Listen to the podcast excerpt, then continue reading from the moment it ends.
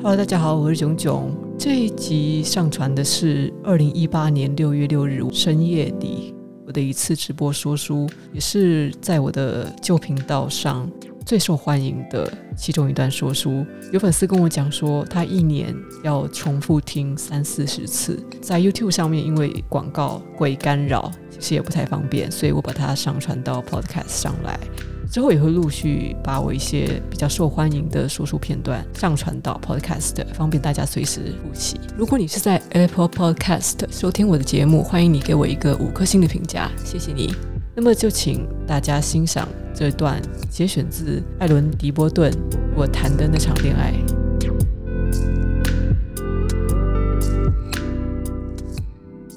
你们知道英国的呃一个才子作家叫做艾伦·狄波顿哦。他有两本著作我很喜欢，一本是我谈的那场恋爱。那我今天先读他二十三岁时写的这本书《我谈的那场恋爱》里的几个我喜欢的章节。男主角是他本人艾伦·狄波顿，女主角是他当时恋爱的那个对象，叫做克罗叶。那克罗叶他最后呢对男主角告别了，原因是他觉得他配不上男主角，觉得他对他太好，那是一种告别。那故事的开头是怎么样呢？他们是在飞机上相识的，在飞机上相识的这段过程，就好像大多数年轻的时候，你也许不是初恋，也许是第二次恋爱、第三次恋爱，但是你们会觉得好像是命中注定。我们对爱情会存在一种很不切实际的幻想，认为。对方就是那个人，所以那是会有一种不切实际的宿命论在这里。直到一个人真的死了，否则很难说谁是你一生的最爱。但是才刚刚认识他，把克罗叶当成最爱，似乎没什么不合适。有那么多种情感和那么多可能的情感接受者，我不确定为什么我对他的感觉就是爱。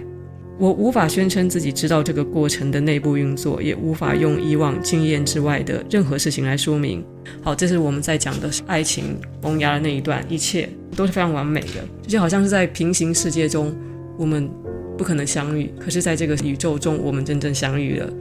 第十九节，浪漫的宿命论无疑是一种神话与幻觉，但是那不代表它就是无稽之谈。神话的重要性可能超越其原先要传递的讯息。我们不必相信希腊神明，也可以明白他们关于人心的重要讯息。把克洛叶与我的相遇当成命中注定是荒谬的，但是这种想法是可以原谅的。我怎么能够想象，在我生命中，克罗叶的角色也可以由别人来扮演？而我明明爱的是他的眼睛，他点烟与亲吻的方式，他接电话与梳头发的方式。浪漫的宿命论让我们避免去想一件事，也就是我们去爱人的需要永远优先于我们对任何特定人的爱。我们对伴侣的选择必然在我们刚好遇见谁的范围里运作。在不同的情况、航班、时间或事件下，我爱上的可能根本不会是他。是不是听着听着就快睡着了呢？然后是第一章的最后一节了。但是对这段恋情一番听天由命式的诠释，至少证明一件事：我爱上了他。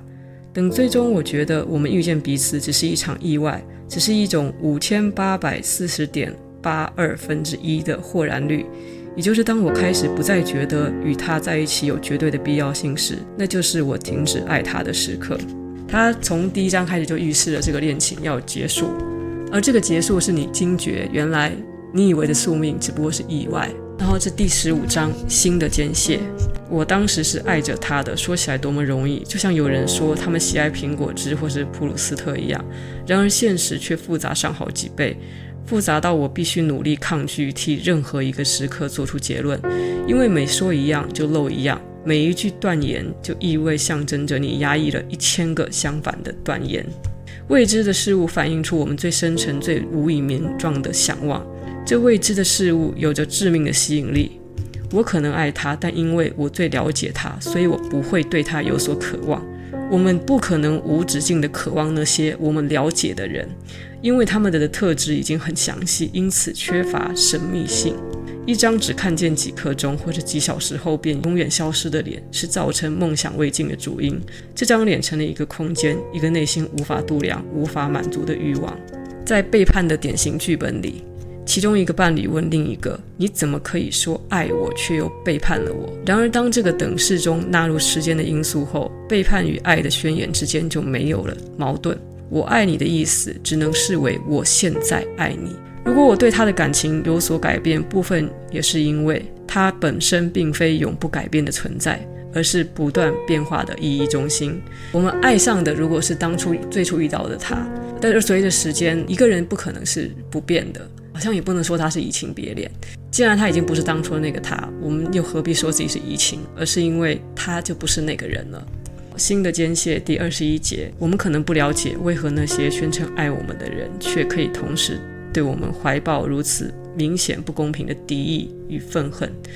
我们内心潜藏着无数矛盾的情感，其中包含许多孩子气的反应。我们很难或无法加以控制，愤怒、互相残杀的冲动、毁灭性的狂想、双性情欲与孩童时期的偏执。第十八节。每一段恋情都笼罩在他将如何结束的阴影里，就像盛年的我们总爱想象自己的死亡。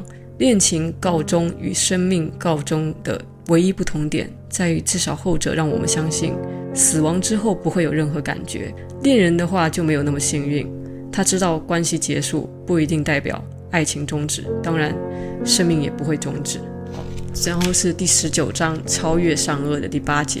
他最后收到了这个女友决定离开他的信，他的信呢，就是写得很真挚，也没有什么冒犯的意思。他想到他曾经非常喜欢他，那希望能够维持朋友关系，原谅我，因为你对我太好了。叽里呱啦就讲这些东西。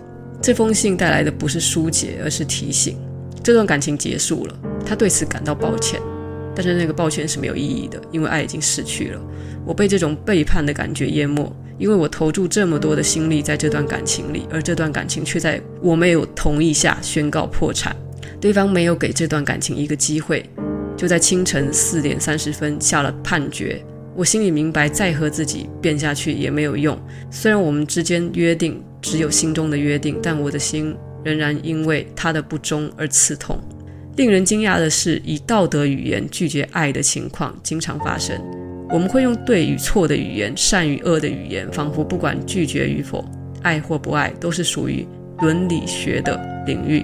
拒绝的人总是被归类为罪恶，算是我最喜欢这一段。看到这一段的时候，我才突然在惊醒：恋爱应该是自由恋爱，可是为什么我们会把那个首先要退出这个恋爱的人视为在道德上是错误的呢？不是在结婚之前，我们应该都是有选择，或是随时退出这场恋爱的自由吗？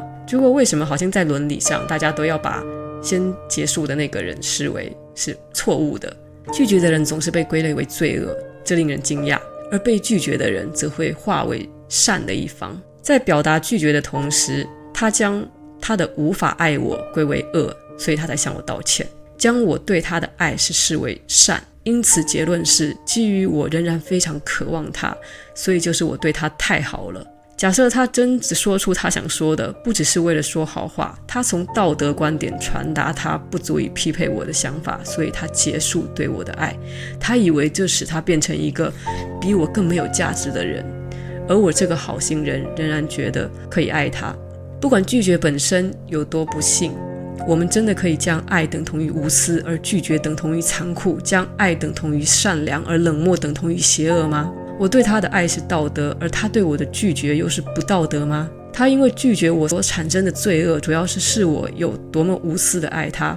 如果我给的爱是出于自私，那他也可以自私的结束这段关系。从这样的角度观察，一段爱情的结束是两个自私个体之间的冲突，而非利己主义以及利他主义，道德与不道德。当我们拒绝别人劳心花钱的礼物，确实该遭到指责。但是如果给礼物的人所产生的喜悦，跟我们接受礼物时所产生的喜悦一样多，那么真的要提到道德语言吗？如果爱是在自私的动机下付出，也就是说为了一己的利益，那么至少在康德学派的眼中，这就不是一件道德的事。难道我因为爱他就比他来的优越吗？当然不是。虽然我对他的爱包含牺牲，但我会如此做是因为我自己感到快乐。要快乐还是要痛苦？这段失恋给我的感觉就是要看我怎么在对方身上贴道德标签。第十七节最后一节，想要被爱的傲慢只在爱没有回报的时候出现。我孤独面对我的欲望，毫无防备，没有对错，超越法律，赤裸裸的要求爱我。为什么呢？我只有最卑微的理由，因为我爱你。